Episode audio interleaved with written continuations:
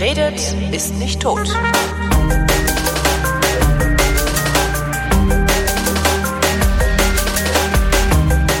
Stefan Oschwart ist ein Kollege vom RBB Inforadio und lebt mit seiner Familie in Wien. Da macht er den Podcast Schuschen Aquarium und äh, hat da bis vor drei Jahren auch als ARD-Korrespondent gearbeitet. Wenn man ARD-Korrespondent in Wien ist, gehört zum Berichtsgebiet Ungarn dazu und genau über Ungarn geht auch Stefans Buch, das heißt Pushta-Populismus, Viktor Orban, ein europäischer Störfall? Fragezeichen. Und genau wegen dieses Buches hatte ich schon lange den Wunsch, äh, mir mal von Stefan erklären zu lassen, was denn eigentlich mit und in Ungarn los ist.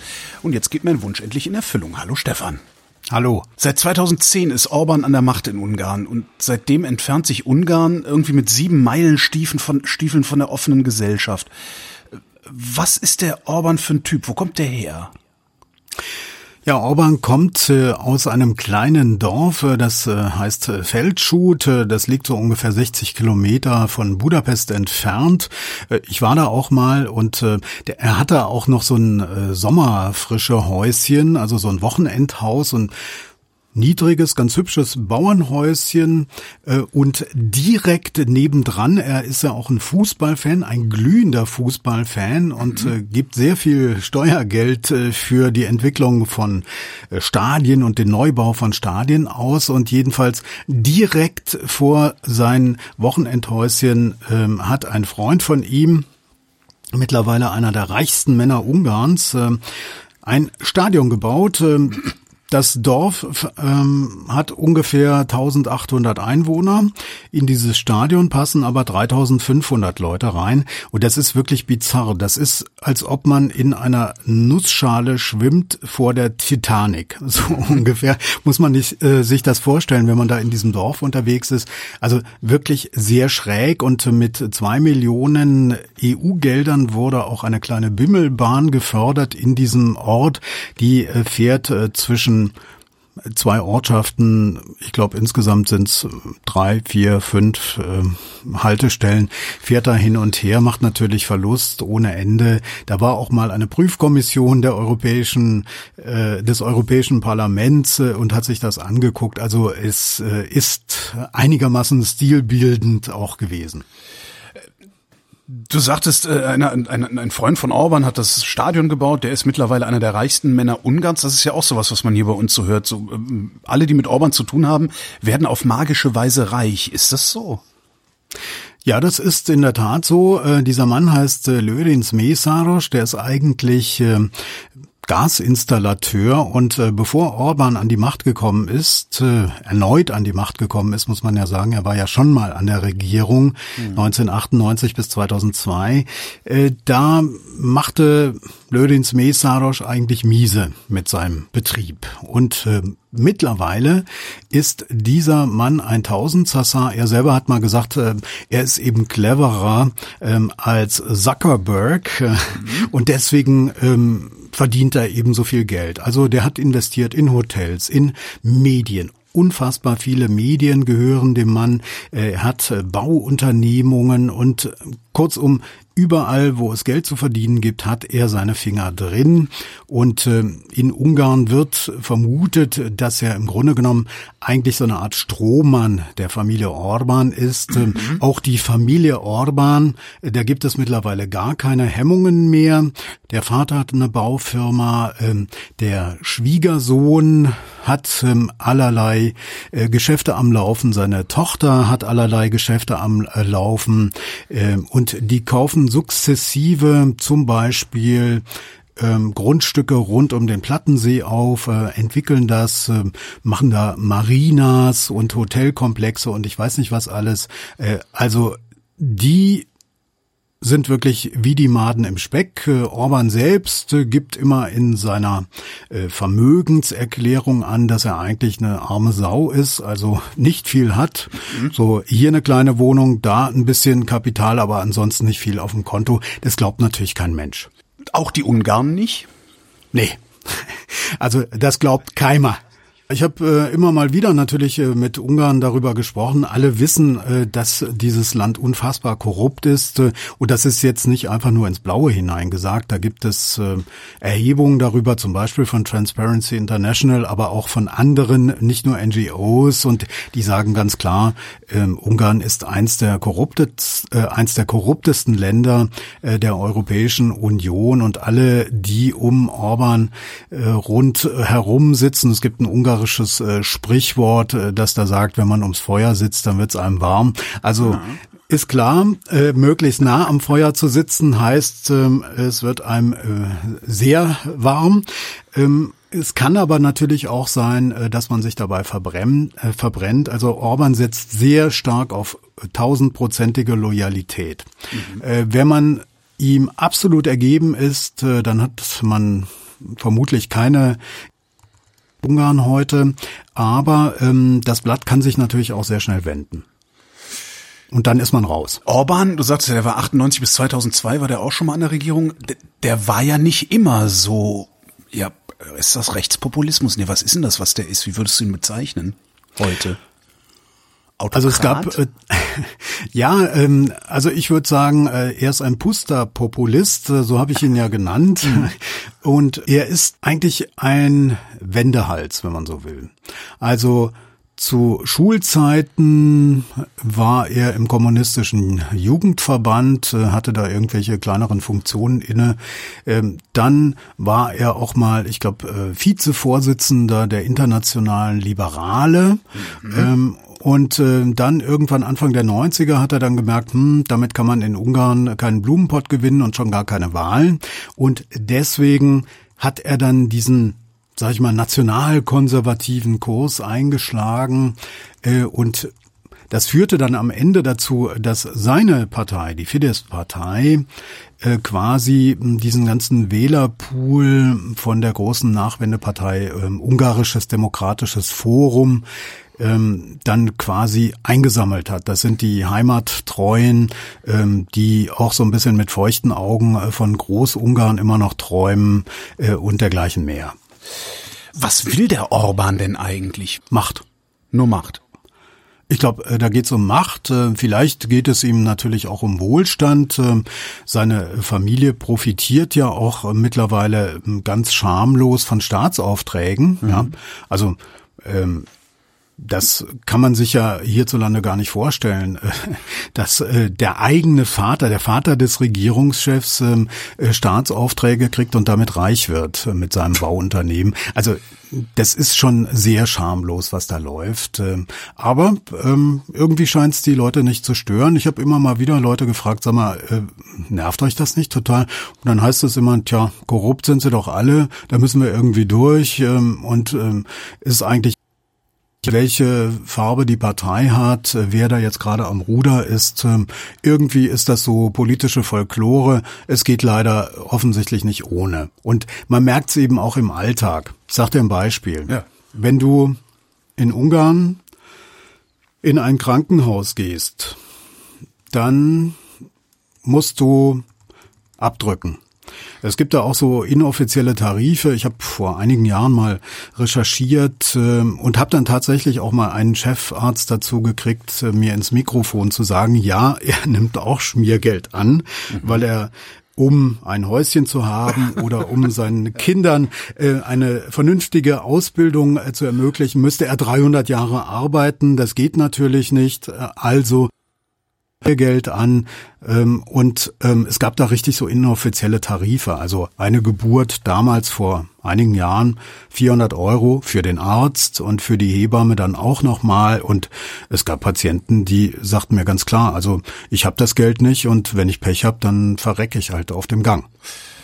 No, ich bleib noch mal bei Orban. Gab's bei dem irgendwie ein Schlüsselerlebnis oder ein Schlüsselmoment, dass er in diese autokratische Richtung wirklich ist? Weil er hätte das Ganze ja auch ein bisschen, ich sag mal, ein bisschen weniger blatant machen können, was er da jetzt macht.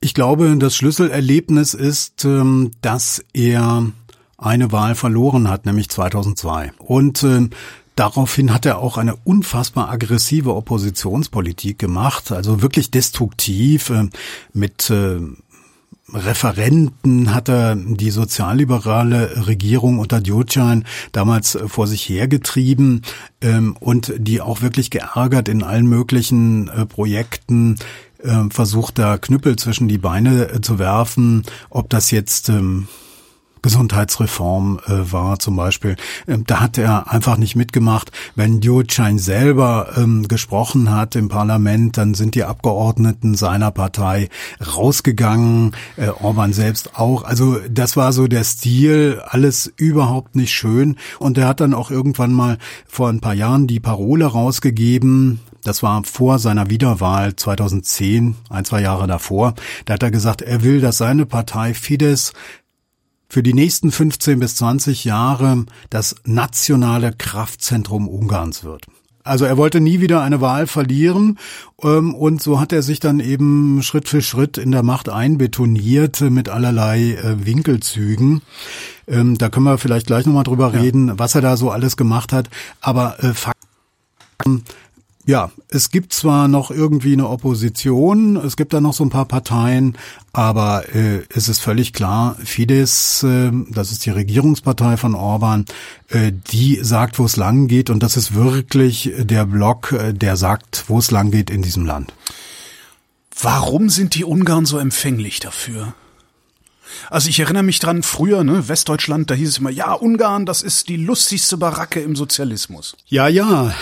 Auch ich kenne Ungarn eigentlich anders. Also ich habe ja einen ungarischen Vater gehabt, mhm. Ähm, der ist 56 nach dem Aufstand, nachdem er bei so ein paar äh, Demonstrationen mitgemacht hat, äh, äh, dann lieber aus dem Land geflohen und landete dann eben in Deutschland, ist dann später nach der Rente wieder zurückgegangen, so in Trippelschritten. Erst nach Österreich und als er dann das Gefühl hatte, okay, jetzt geht's wieder, dann ist er in sein Heimatdorf zurück und dann 2015 dort auch gestorben. Mhm. Ähm, und irgendwie habe ich ein anderes Bild von Ungarn gehabt. Ungarn war für mich immer relativ frei. Die mhm. Leute mochte ich total gerne, extrem gastfreundlich freundlich, extrem offen gegenüber Fremden. Ich habe mich da immer als Kind auch sauwohl gefühlt, kann ich nicht anders sagen. Und seit einigen Jahren äh, denke ich so, äh, was ist mit diesem Land passiert? Das ist ja völlig merkwürdig. Und äh, auch für mich ist das rätselhaft und äh, wahrscheinlich arbeite ich mich in meiner Arbeit als Journalist und indem ich dieses Buch geschrieben habe, äh, auch daran ab, äh, um für mich auch zu ergründen, was ist da eigentlich passiert? Und da bin ich bei deiner Ursprungsfrage. Also, was ist da passiert? Eine Erklärung ist, ähm, ich glaube, die Ungarn haben eben dieses Trauma von Trianon. 1920, nach dem Ersten Weltkrieg, hat der Ungarn zwei Drittel seines Territoriums verloren und äh, einige Millionen Menschen, die dann eben in den Nachbarstaaten lebten. So, dann gab es so ein bisschen hin und her. Es gab ja einen Nachkriegsherrscher Horthy, auch eine autoritäre Figur. Der hat sich dann mit Hitler eingelassen, äh, mit dem Effekt, dass zumindest äh, eine Zeit lang ein Teil äh, dieser verlorenen Gebiete wieder zurückkam. Mhm. Und dieser Mann, dieser Reichsverweser Miklos Horthy, der ist ähm, heute ein Held und das wird von dieser Regierung Orban auch ordentlich gefeatured. Also man sieht überall im Land ähm, Horthy-Büsten, es gibt äh, Großungarn-Landkarten.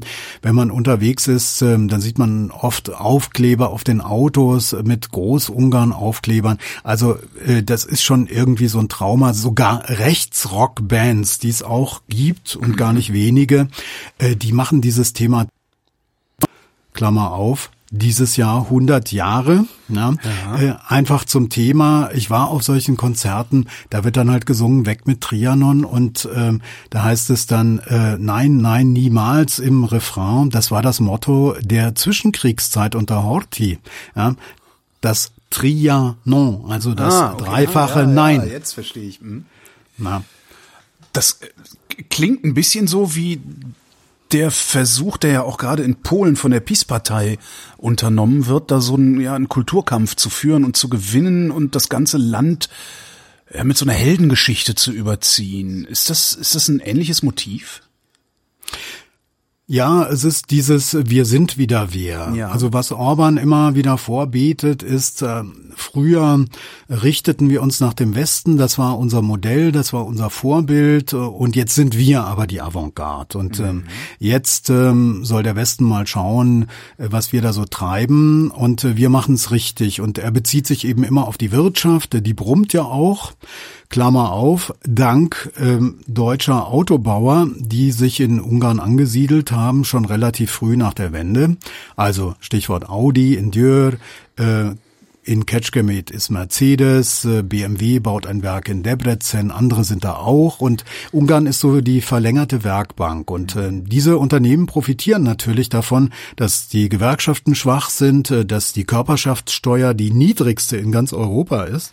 Und ähm, dass die Leute gut ausgebildet sind. Und rund um diese, sag ich mal, Leuchttürme, ähm, da hat sich so eine ganze Industrie äh, von Zulieferern angesiedelt. Und äh, das brummt natürlich. Nur die Sache hat einen Haken.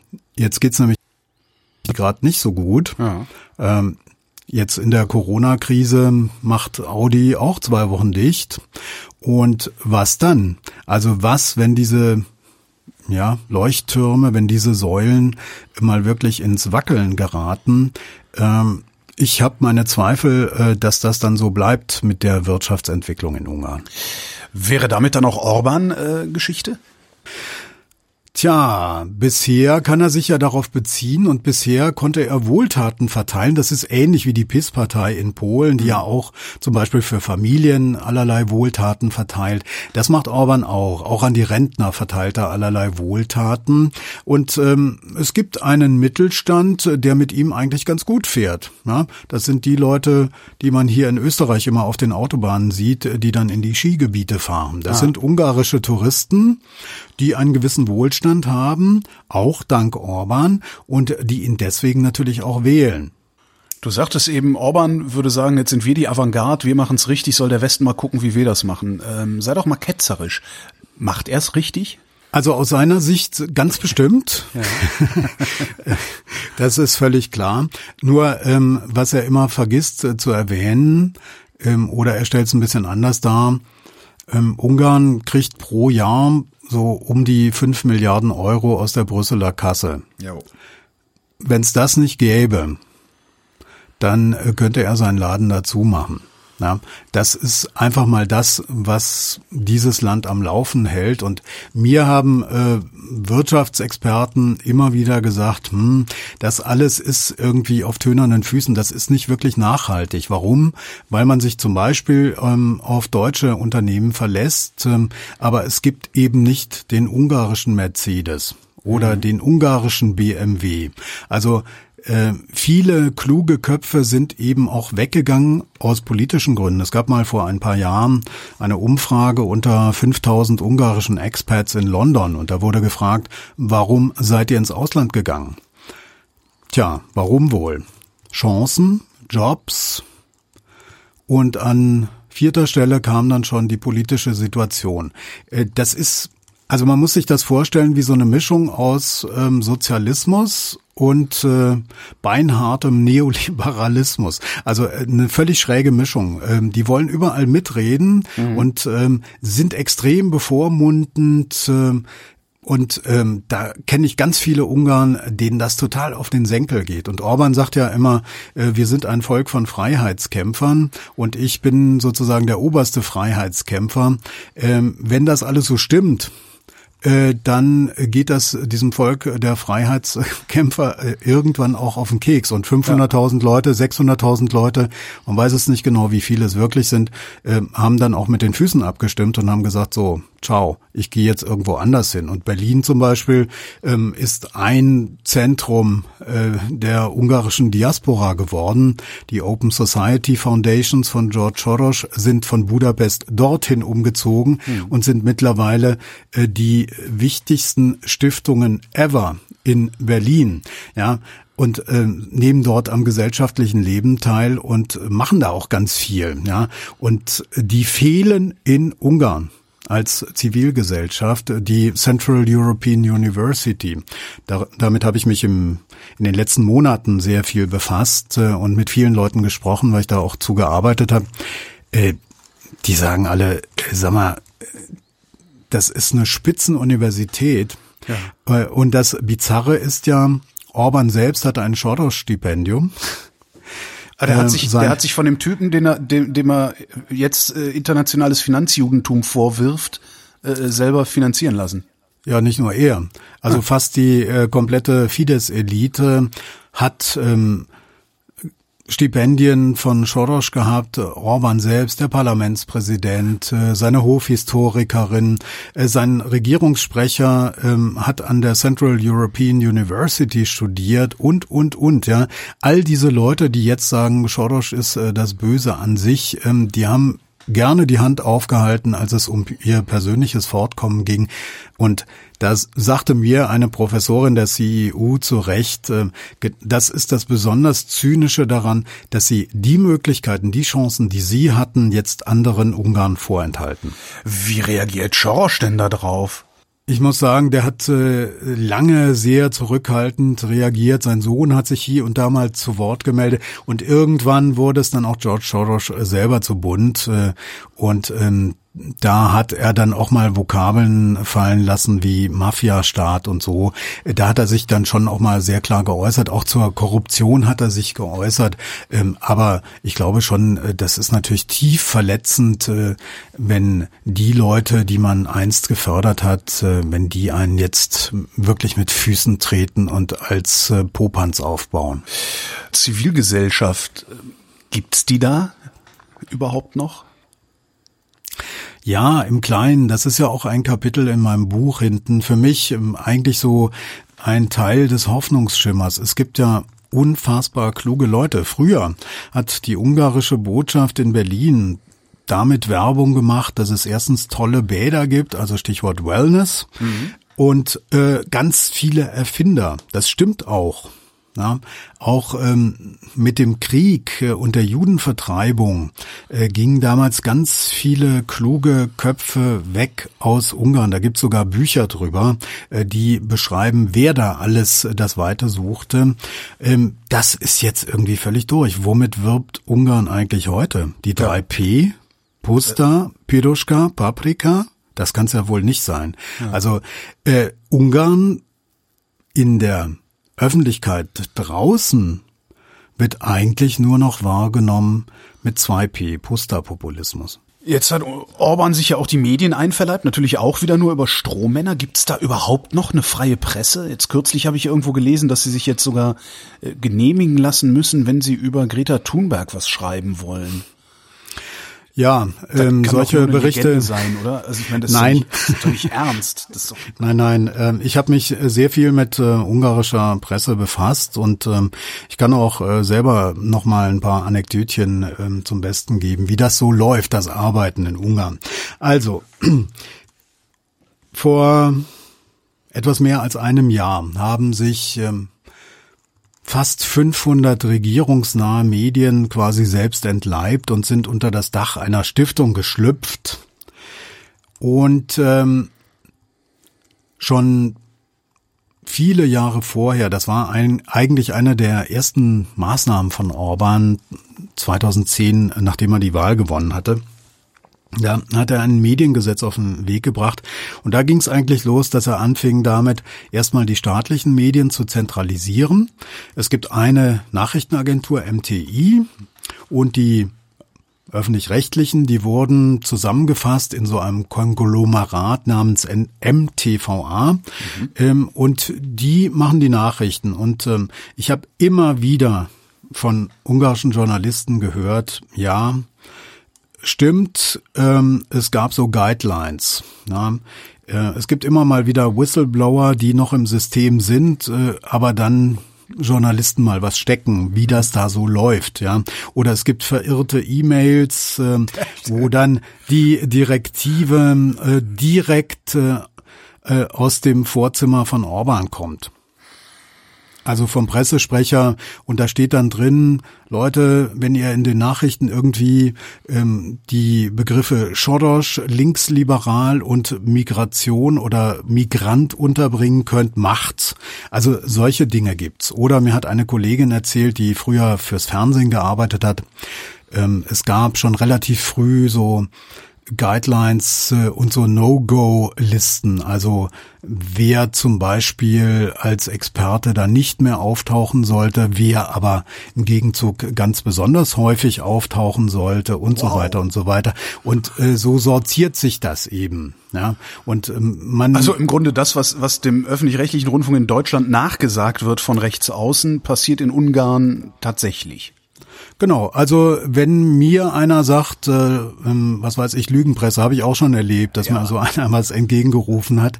Äh, da sage ich nur herzlichen Glückwunsch. Wenn du mal wirklich wissen willst, wie das läuft, dann geh mal nach Ungarn. Ja. Es gibt jeden Freitag eine halbe Stunde mit Orban im Radio, im Koschut-Radio.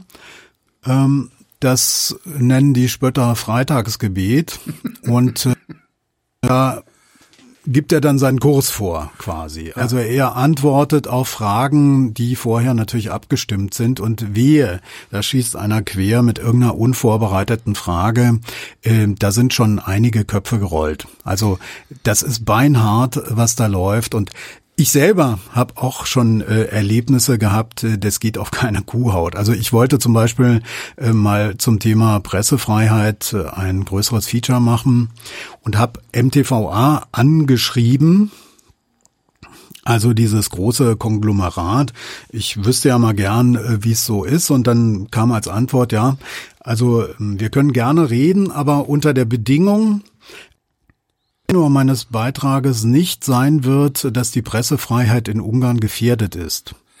Da habe ich zurückgeschrieben, Merkt ihr selbst, ich würde, ne? ja, ja, ich habe dann zurückgeschrieben, äh, äh, ich würde eigentlich ergebnisoffen in meine Recherchen reingehen und entweder wir machen das Interview äh, so, äh, oder gar nicht, ja. Mhm. Und meine ungarischen Kollegen, die haben alle gesagt, ja, genau so läuft das hier bei uns. Ja? Also es war völlig klar, die wollten eigentlich nicht mit mir reden, aber das sind dann halt so, so Vorwände. Oder du erlebst dann halt, äh, was weiß ich, du meldest dich an für eine Pressekonferenz, äh, denkst, du stehst da auf der Liste, kommst da hin und dann stehst du halt nicht drauf. Hm. Und solche Späßchen.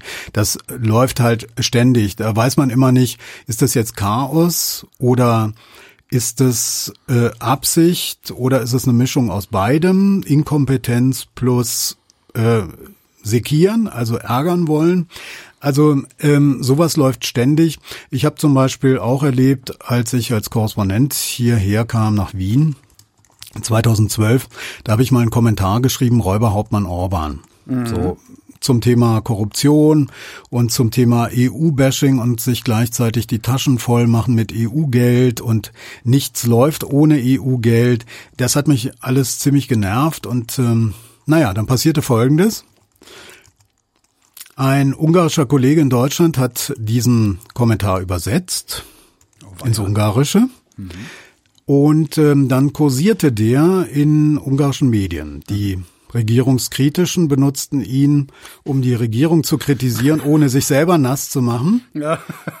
Und die, die Regierung die nahm es natürlich als das, was war.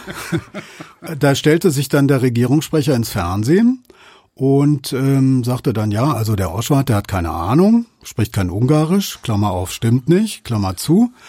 Ähm, und ähm, der WDR, wo der Kommentar gelaufen ist, den hören nur ein paar Altlinke, Klammer auf, 300.000 Hörer, Klammer zu.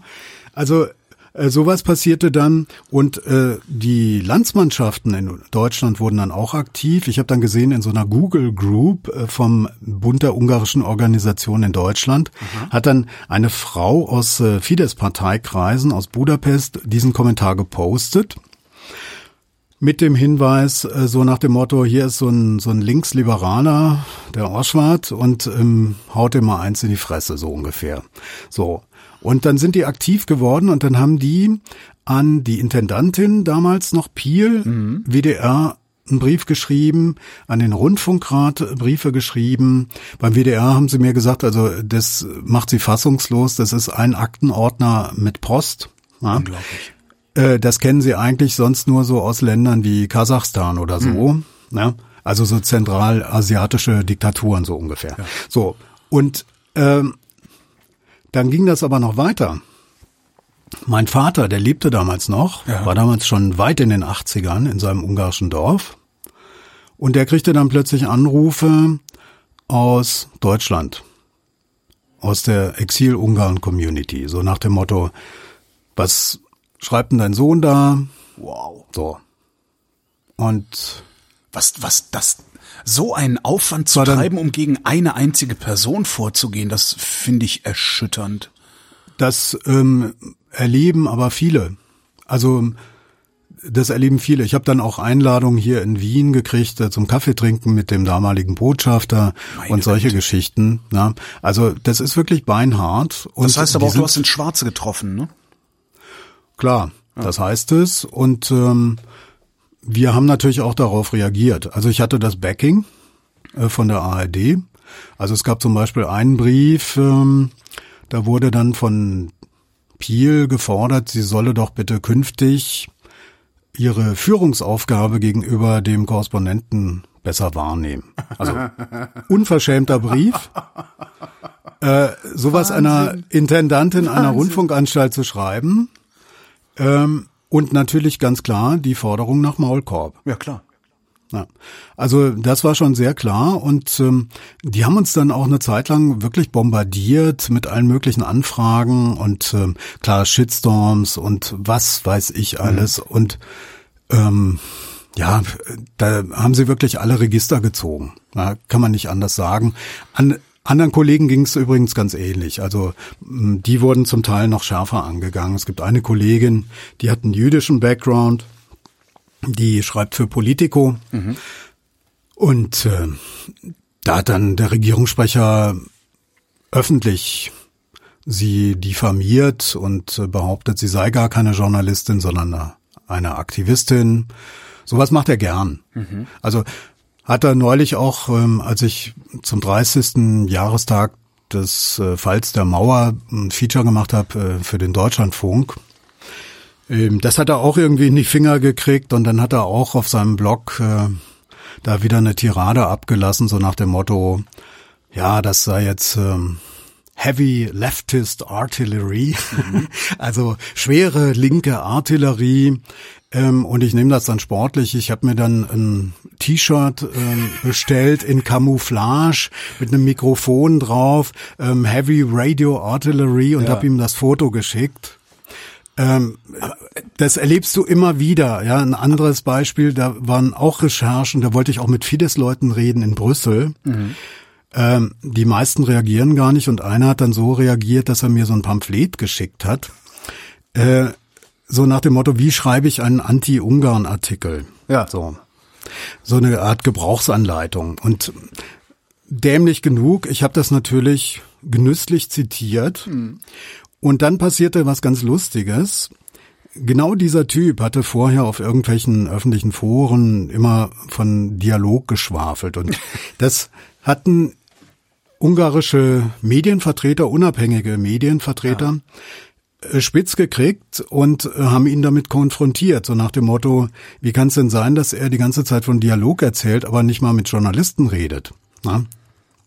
Ich, ich frage mich die ganze Zeit, wenn die, wenn die, also das ist halt, das, das ist halt ein, ein Staat, ja, der sich da gegen dich stemmt, also gegen einen kleinen Reporter, der irgendwo in Wien rumsitzt. Äh, was veranlasst eine so mächtige Entität wie einen Staat, sich mit so kleinen Leuten wie uns überhaupt so sehr auseinanderzusetzen? Das frage ich mich gerade. Was, was da für ein, haben die sonst nichts zu tun?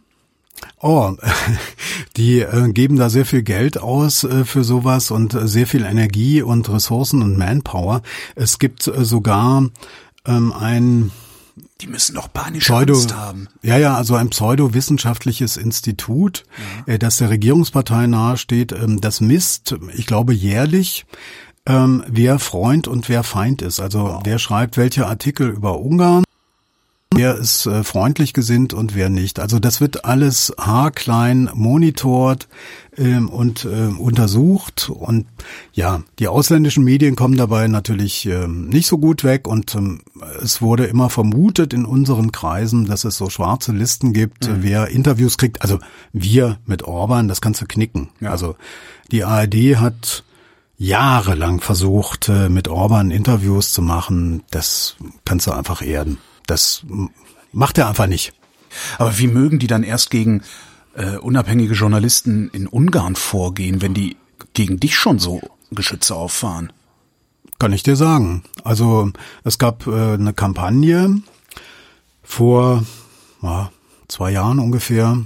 Da wurden Kollegen namentlich äh, in der Zeitung genannt, also richtig an den Pranger gestellt oder oder so kleine äh, Schmuddelportale, äh, die haben dann einige Leute, und das waren interessanterweise Leute, die Ungarn, also Ungarn, mhm. die aber für ausländische Medien gearbeitet haben, als Producer zum Beispiel fürs ZDF oder ja. andere. Die haben sie rausgepickt und ähm, dann hieß es ja, das sind die Soros-Söldner und äh, Soros ist hier Sugar Daddy und so weiter. Die werden richtig an den Pranger gestellt, beinhart, beinhart. Und ähm, wenn sie können, äh, versuchen sie den Leuten natürlich auch wirtschaftlich die Existenz äh, zu entziehen. Ja, haben sie mit dir ja auch versucht. Ne? Also ich meine, der Intendantin zu sagen, sie soll ihre Führungsaufgabe wahrnehmen, heißt ja nicht nur Maulkorb, sondern das heißt, schmeißen sie den raus. Solche Leute dürfen bei ihnen nicht arbeiten. Ja, genau.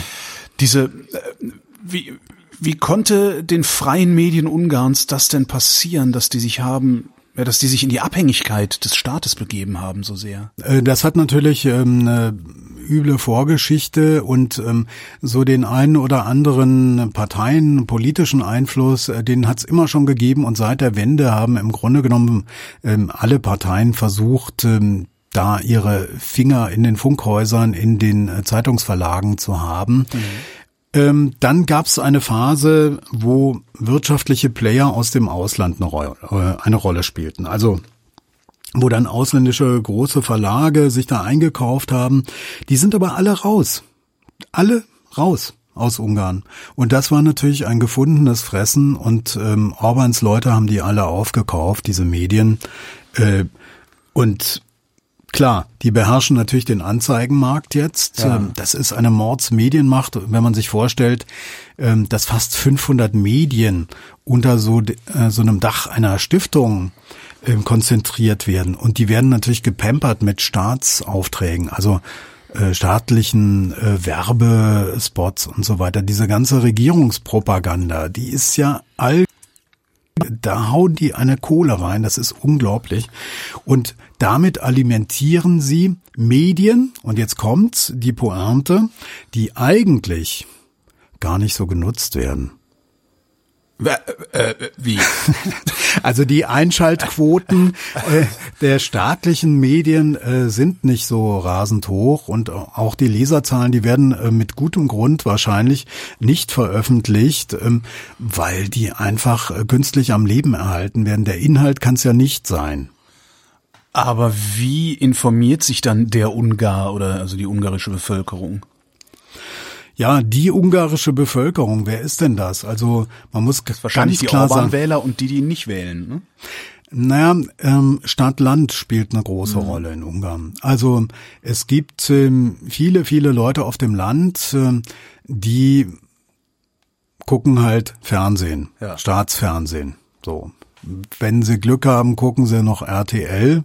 Und RTL, komischerweise in Ungarn, ähm, hat äh, zum Teil sogar in, investigativ gearbeitet. Mhm. Ähm, ähm, also ganz anders, als wir das so kennen. Ähm, aber viele unabhängige Medien sind eben Online-Medien. Muss man auch sagen.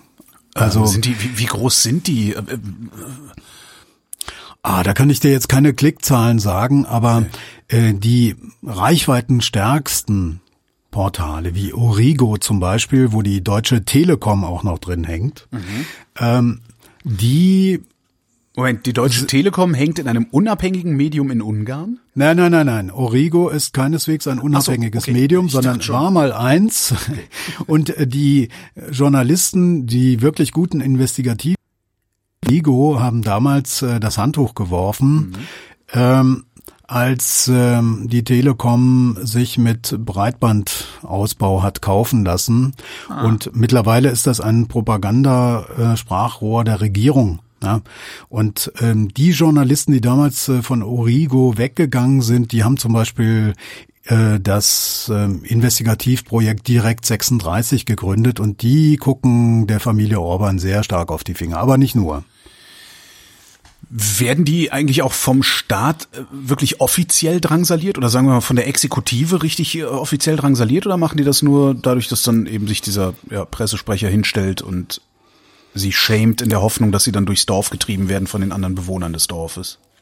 Naja, das kann man machen, indem man zum Beispiel Druck auf ähm, Werbetreibende macht. Mhm. Also das habe ich immer wieder gehört, ähm, ähm, dass es Leute gab, die auch bei unabhängigen äh, Anzeigen schalten wollten. Und ähm, dann gab es aber von irgendwo die Ansage, hm, du möchtest doch weiter gute Geschäfte mit uns machen. Mhm. So. Und dann hat er sein Angebot zurückgezogen. Ähm, oder was zum Beispiel auch im Fall Clubradio gelaufen ist, äh, die Medienbehörde hat eine Lizenz, eine Dauerlizenz für Clubradio erstmal nicht rausgerückt.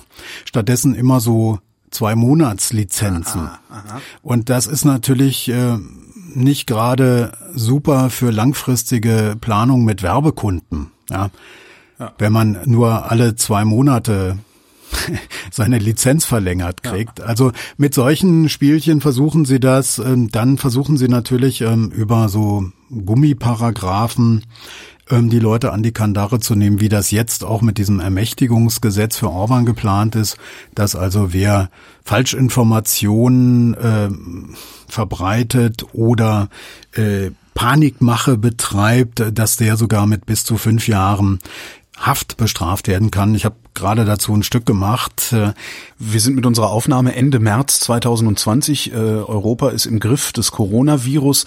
Ja, und Orban würde gerne ein Ermächtigungsgesetz haben. Aber ich dachte, der hätte das nicht durchgekriegt. Ja, ja, äh, erstmal nicht. Also ich glaube sogar, dass er das äh, mit Absicht jetzt so gemacht hat. Ähm, also es gab den ersten Versuch, das durchzuwinken. Ähm, also was wollte er da eigentlich? Er wollte Notstandsregierung äh, sozusagen, also per Dekret regieren und zwar auf unbestimmte Zeit. Wow. Also er kann jetzt schon, macht er auch, äh, Stand äh, regieren, aber da musste er sich äh, vom Parlament das immer wieder bestätigen lassen. Mhm. Und jetzt wollte er, er eben auf unbestimmte Zeit äh, regieren per Dekret. Äh, er wollte das Parlament entmachten und ähm, auch ähm, keine Wahlen mehr in diesem Jahr. Aha. Stehen eh nicht an, aber trotzdem. äh, und dann wollte er eben die Presse auch nochmal zusätzlich an die Kandare nehmen. Und äh, das ist schon der Griff nach der absoluten Macht mhm. im Windschatten von Corona. Wenn er das Parlament entmachten will, hat das Parlament überhaupt noch Macht? Das klingt nicht so. Naja, Oder doch, aber er hat halt die Zweidrittelmehrheit. Okay. Genau, das wollte ich noch sagen. Also erste Abstimmung, da hätte er eine Vierfünftelmehrheit gebraucht, da hat die Opposition nicht mitgemacht. Mhm. So, seitdem wird die Opposition mh, hm, vorgeführt auch ähm, so auf so regierungsnahen Facebook-Seiten da sind zum Beispiel die Köpfe der Oppositionsparteien abgebildet, also der Parteichefs mhm. ähm, und Quintessenz. Äh, sie wollten sozusagen diese äh, dieses Gesetz nicht mit, dieses Gesetzpaket nicht mittragen. Also klar ist damit, sie stehen auf der Seite des Virus. Also so, mhm. so dämlich läuft das in Ungarn. Also wenn die sich auf jemand einschießen, dann auch richtig. Und dann werden die an die Wand genagelt. Und dann nutzt Orban eben seine Medienmacht, um Leute wirklich auch beinhart äh, dann in die Enge zu treiben. Und ähm, das äh, war, glaube ich, Absicht. Ähm, er wusste, dass die Opposition hier nicht mitspielt. Und jetzt kann er die Opposition natürlich vorführen. In der zweiten Abstimmung, die nächste Woche stattfinden wird, ziemlich sicher stattfinden wird. Erste Aprilwoche wäre das, ne? Ja. Genau. oder sogar Ende März. Ähm, also da braucht er nur die Zweidrittelmehrheit und okay. die hat er. Das heißt, ähm, das kann seine Regierungsfraktion einfach mal so durchwinken. Und wird sie und das nebenbei, tun? ja, ich glaube schon. Okay. Das heißt, in letzter Konsequenz, das muss man sich wirklich mal auf der Zunge zergehen lassen, da entsteht ein autoritäres Regime mhm. mit einem Regierungschef, der dann quasi diktatorische Vollmachten hat, mhm. In einem EU-Staat inmitten der EU. Und, das ist der Punkt, an dem ich immer richtig sauer werde, die konservative Parteienfamilie in, im Europaparlament, ja. EVP, hat das seit zehn Jahren zugelassen. Das war abzusehen, dass es so kommt. Immer wieder hat Orban versucht, äh, seinen Radius, seinen Spielraum weiter auszudehnen. Äh, und immer wenn es Kritik gab, hat er dann so kleine kosmetische Veränderungen herbeigeführt. Aber in der Gesamtschau haben alle Maßnahmen, die es gab, es gab ja auch, ich glaube, es waren sieben Verfassungsänderungen, ähm, in der Gesamtschau hat sich da doch äh, so eine Art ähm, System entwickelt und ähm, zum Beispiel, auch das ist ja wesentlich, ähm, er hat viele Dinge, äh, die jetzt zum Beispiel Alltagsregieren äh, betreffen, hatte Deutschland auch. Ja, Österreich hat es auch Schuldenbremse in der Verfassung ja, festgeschrieben. Ja, nur ähm, in Ungarn hat das einfach nochmal einen anderen Charakter und Orban hat das sehr, sehr deutlich gesagt. Er hat gesagt, er möchte, selbst wenn er mal abgewählt wird, die Regierungen der die nächsten zehn Regier die Hände der nächsten zehn Regierungen binden, so ungefähr hat das gesagt. Mhm. Das heißt, wir haben hier die perverse Nachhaltigkeit, dass selbst wenn er abgewählt würde, diese sogenannten Kardinalsgesetze, für die man eine Verfassungsmehrheit von zwei Dritteln braucht, könnten nur wieder mit einer Zweidrittelmehrheit geändert werden. Der ist, ist der verrückt geworden? Nee. Der hat einfach einen beinharten Machtinstinkt. Der ist Fußballer, der ist Stürmer ja. und der hat einfach den Zug zum Tor. Und die EU kann dagegen nichts unternehmen. Ne? Naja, er hat ja Freunde gefunden, die Polen, mhm. und ähm, die sichern sich gegenseitig ab. Also ja. Äh, für viele Entscheidungen in Brüssel braucht es ja Einstimmigkeit. Mhm. Und ähm, Polen und Ungarn haben sich gegenseitig versichert, äh, wir werden mit Veto dazwischen grätschen. Und ähm, ja, die decken sich gegenseitig. Und jetzt ist es zu spät. Noch ist Polen nicht verloren. Ist Ungarn verloren? Ja. Ja muss man wirklich so sagen. Also wenn er dieses Ermächtigungsgesetz durchkriegt und durchzieht, dann war es das. Dann haben wir eine Art putinschen, hybriden, autoritären Staat mitten in der EU. Dein Buch hast du vor drei Jahren geschrieben, da steht drin äh, ein europäischer Störfall. Äh, das ist dann aber kein Störfall mehr, oder? Doch, Doch aber ich würde das Fragezeichen wegmachen heute. Okay, ja.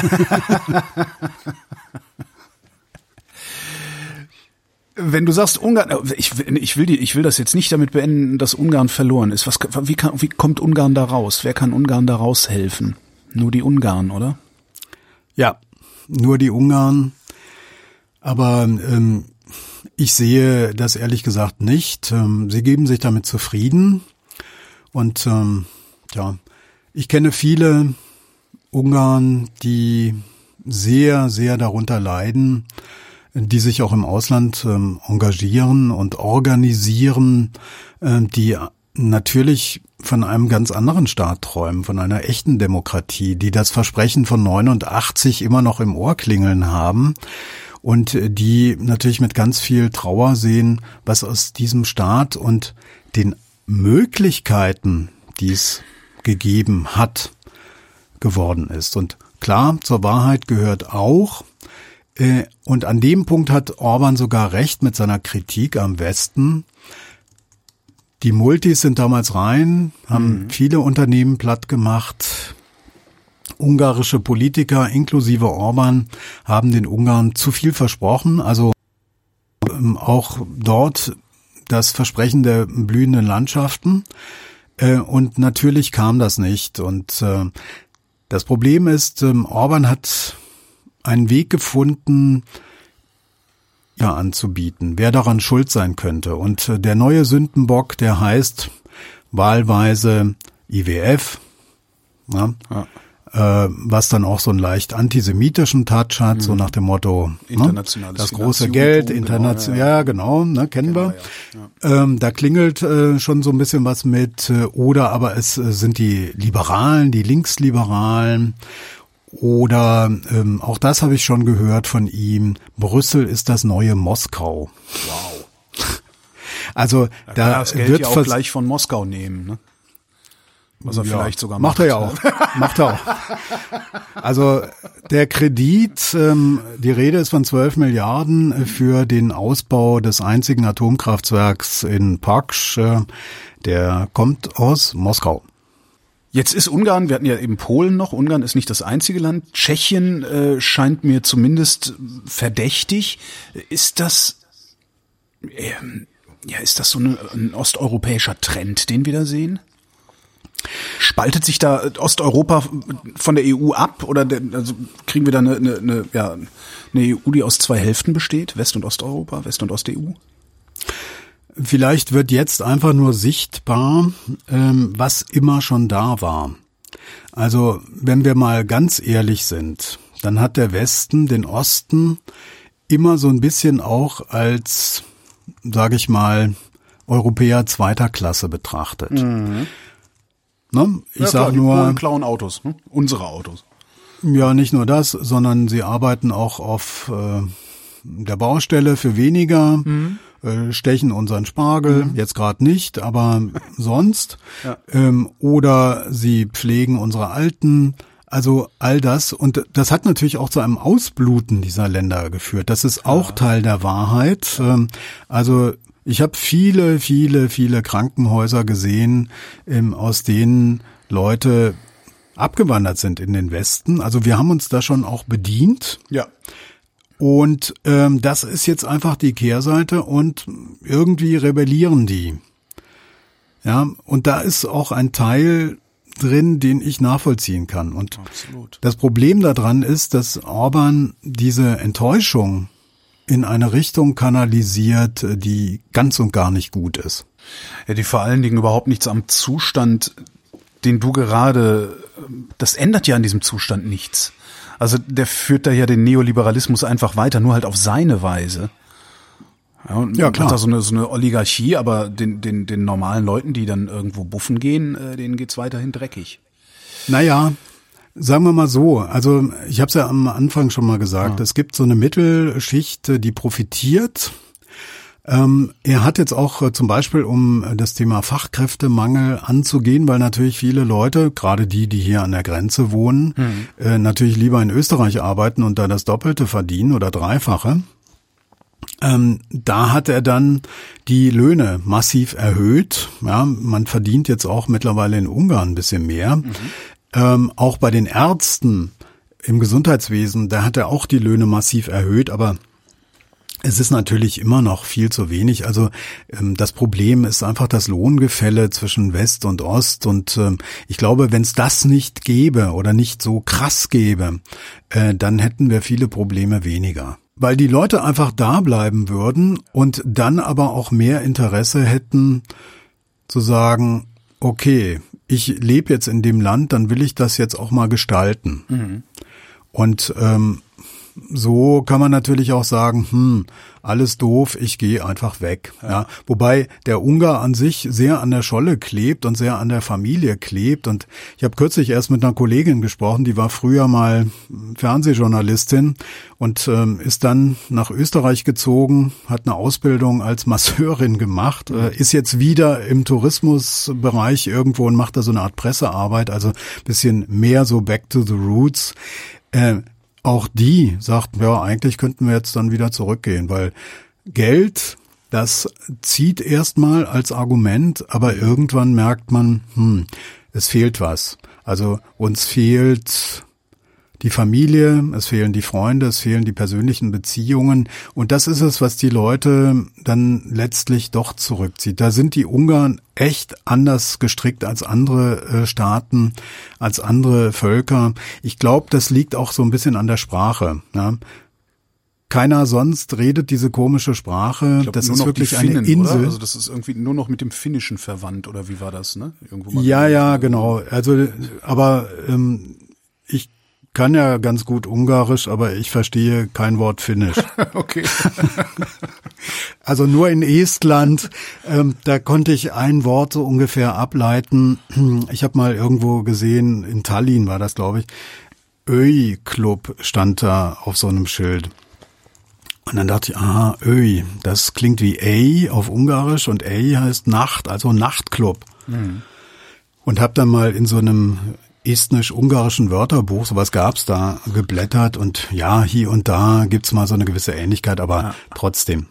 Das liegt daran, dass diese Völker sich damals geteilt haben. Ein Teil ins, ist ins äh, Karpatenbecken und die anderen sind weiter hoch in den Norden. Mhm. Ja. Und alle kommen sie aus dem Altai-Gebiet. Der Preis, den äh, die Ungarn, die zurück nach Ungarn gehen, bezahlen, ist ja der Preis einer geschlossenen Gesellschaft. Macht denen das nix? Nö. Also das heißt dann immer Nempolitisalung, also wir politisieren nicht rum. So, mhm. dann zieht man sich eben zurück in seine Familie, ähm, redet nicht mehr über Politik, wählt vielleicht auch nicht mehr oder nur noch manchmal. Und irgendwie ist einem alles wurscht. Hauptsache, hinterm eigenen Gartenzaun geht's irgendwie weiter. Also so. wie im Ostblock, bloß mit mehr Geld und vollen Regalen im Supermarkt. Ja, irgendwie so. Und das, das ist irgendwie der Zustand, ja. Aber ich kenne viele, die meckern mhm. und dann doch da bleiben. Vor ungefähr einer Dreiviertelstunde oder sowas hast du gesagt, äh, sie sind so offen gegenüber Fremden und eigentlich ganz entspannte Leute und einen tollen Gastfreund. So. Kann es vielleicht sein, dass du dich in Ungarn getäuscht hattest all die Jahre? Oder ist tatsächlich was passiert in den letzten 30 Jahren? Ja, da hat sich ähm, schon sicher was verändert. Natürlich, ähm, ich habe mich auch verändert, klar. Ähm, und vielleicht war ich auch privilegiert, mhm. weil mein Vater war eben 56er, das sind die Ehrenmänner, ja, damals nicht, aber also zu kommunistischen Zeiten ja. nicht so. Aber ähm, jetzt sind das die Ehrenmänner. Ähm, das hat so einen gewissen Nimbus. Und mein Vater hatte auch ein Fable für ausgesprochen auffällige Autos. Ich kann mich erinnern, als Kind der hatte dann so kanariengelbe Audi 100 äh, oder so einen knallroten BMW. Mhm. Und wir sind dann immer vorher in die Metro gefahren und haben eingekauft. Dann gab's 8x4 Seife für die Damen, Kugelschreiber für die Herren ja. und Wrigley's Spearmint und zwar palettenweise für die Kinder auf der Straße. Mhm. Und dann sind wir da ins Dorf eingeritten, in sein Heimatdorf wo meine Großeltern lebten. Da waren wenige Straßen asphaltiert und ich fand das immer mordspeinlich, ja, da so in so einer Kutsche vorbeizufahren. Und draußen waren die Leute auf dem Fahrrad mit Blaumann. Und mein Vater hat dann eben draußen vor dem Haus an die Kinder Wiggles Spearmint verteilt, so ein bisschen Onkel aus Amerika mäßig. Ja. Hm, ja. Aber irgendwie hatte ich dann natürlich auch so diesen, diesen Wessi. Äh, Heiligenschein obendrauf wahrscheinlich, was mich auch ähm, vor so manchem geschützt hat. Kann sein, dass man mich damals auch nicht so angegangen ist, weil eben klar war, ich bin der Sohn vom mächtigen Onkel aus Amerika oder so. Mhm. Äh, das mag vielleicht haben. Trotzdem, insgesamt hatte ich das Gefühl, ähm, dass man sich so umeinander doch bemüht. Ja. Klar, da gab es auch Konflikte in den Familien immer. Und ähm, insgesamt, glaube ich, ist die ungarische Gesellschaft eine eher neidische Gesellschaft. Aber man legt viel Wert auf Familie, man legt Wert auf Freundschaften. So habe ich das schon auch wahrgenommen. Und ähm, ich habe immer Leute getroffen, kennengelernt. Und äh, es gab offene Gespräche und ich fand es immer auch ein bisschen anders als, ja. sagen wir mal, in der DDR. Wenn ich rübergefahren bin in Ostberlin, als die Mauer noch stand, äh, hatte ich immer so ein Gefühl von Beklemmung. Das hatte ich in Ungarn zu Ostzeiten eigentlich nie. Oder selten. Wenn die Ungarn eine neidische Gesellschaft sind oder eher neidische Gesellschaft, dann müssten die ja eigentlich mit den Deutschen sehr gut klarkommen. Wie sehen die uns denn eigentlich? Das war ganz interessant. Also kurz nach dem Mauerfall äh, war ich mal in Debrecen und habe da so einen Sommerkurs gemacht an der Uni, Ungarisch, hm. so. Und ähm, da gab es einen ich, du, ich, konntest du noch konntest du gar kein Ungarisch, also hast du von deinen Eltern nicht gelernt? Ähm, ich habe Ungarisch gelernt in dem Dorf ah. meiner Großeltern. Ähm, und zwar in einem Puster-Museum, dessen Direktor ein pensionierter Schuldirektor war. Und der war sehr polyglott, der sprach sieben oder acht Sprachen, also auch Türkisch und äh, Arabisch und sowas, mhm. aber eben auch Deutsch. Und mein Vater hat eben damals gesagt, Junge, du musst Ungarisch lernen. Und dann bin ich da in den Ferien immer hin. Morgens um acht saß ich da, hatte meine Stunde, fand's total ätzend, weil es auch mit Hausaufgaben in den Ferien verbunden war. Aber im Nachhinein ähm, bin ich meinem Vater sehr dankbar. Äh, aber ich habe dann später an der Uni auch noch ein bisschen Ungarisch gemacht äh, weil das ging nur so ein paar Jahre und dann starb der auch und ja, dann ging es da erstmal nicht weiter und ja, so halt. Und dann wollte ich dann doch noch mal ein bisschen mehr wissen und dann habe ich an der Uni noch ein bisschen weitergemacht und landete dann eben in diesem Sommerkurs in Debrecen und da hatte ich einen Deutschprof, der uns in Ungarisch unterrichtet hat und äh, der hat damals sich ziemlich aufgeregt, so nach dem Motto, die 150-prozentigen Kommunisten, also er meinte die Ostdeutschen, ja. die kriegen es jetzt hinten reingeschoben. Ah. ne? Weil sie halt die, die Westverwandtschaft ja. haben. Und wir, so. Und da dachte ich so, aha, ist ja interessant, ist ein interessanter Ansatz, kann ich auch irgendwie nachvollziehen. Ja, absolut. Ja, also ähm, das ist so Einblick auf die Deutschen. Natürlich beneidet man sie, beneidet man uns als Deutsche äh, für die Wirtschaftskraft und so weiter. Und ähm, gleichzeitig gibt es auch sowas von, hör mal, wir haben damals den eisernen Vorhang aufgemacht und wie dankt ihr es uns? Also sowas kommt dann von Orban-Anhängern mhm. ganz oft. So nach dem Motto, Jetzt seid mal gefälligst dankbar und haltet die Fresse, ja? Das ist es. Die wollen einfach nur, dass wir das Maul halten. Die wollen gar, gar nicht eine besondere Art von Dankbarkeit. Weiß ich nicht, aber ähm, ich glaube, das nimmt man dann ganz gerne, um ja, um sich auch so ein bisschen wieder stolz zu fühlen. Die, die Ungarn sind mhm. ja so, also wenn du Orban reden hörst, ja, da, da hörst du immer auch so die beleidigte Leberwurst raus und ah. ähm, da geht's um Ehre und hm, hm, hm, hm und da denke ich, okay, ja, genau, genau. Sowas klingt da eben auch durch. Ähm, haben sie gar nicht nötig. Na, es gibt so viele kluge Köpfe da ähm, ja. und kulturell ist das echt ein Kracherland.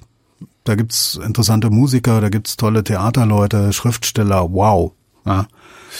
Können die denn noch so arbeiten, wie es sich gehört, oder werden die auch drangsaliert? Ja, werden sie. Also wenn du mit äh, Theaterleuten redest zum Beispiel, ganz schwierig, ganz, ganz schwierig. Na, denen werden auch Knüppel zwischen die Beine geworfen.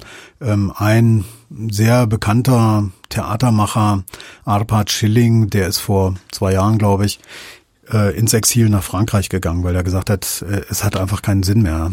Uni-Leute, Professoren, sind jetzt ganz viele hier in Wien, haben entweder ein zweites Standbein oder das erste Standbein ist jetzt hier und sie haben dann noch irgendwas ähm, in Budapest an der Akademie der Wissenschaften, aber im Grunde genommen sind sie auf dem Absprung. Also da blutet auch eine ganze Generation von Intelligenzia aus. Brain Drain. Ja, es ist ein echter Brain Drain, muss man sagen. Und das ist ähm, eine ziemlich traurige Entwicklung. Also ähm, die können was. Ja, die haben Potenzial. Mhm. Und ähm, es wäre schade, das nicht auch zu nutzen. Ja. Also es ist jetzt natürlich sehr holzschnittartig. Ähm, es sind nicht nur die Doofen, die da zurückbleiben, ja, das kann man nicht sagen. Aber äh, es gehen eben schon sehr viele auch sehr gut ausgebildete Leute ins Ausland. Ich glaube, man muss auch äh, auf eine bestimmte Art strukturiert sein, äh, psychisch, um so ein ja, autoritäres Regime geil zu finden. Mhm. Also man muss das mögen, Parteisoldat zu sein. Äh, und genau solche Leute will man da jetzt haben. Also es ist ein Paradies für Wendehälse. Das kann man, glaube ich, sagen. Stefan Oschwart, vielen Dank. Gerne.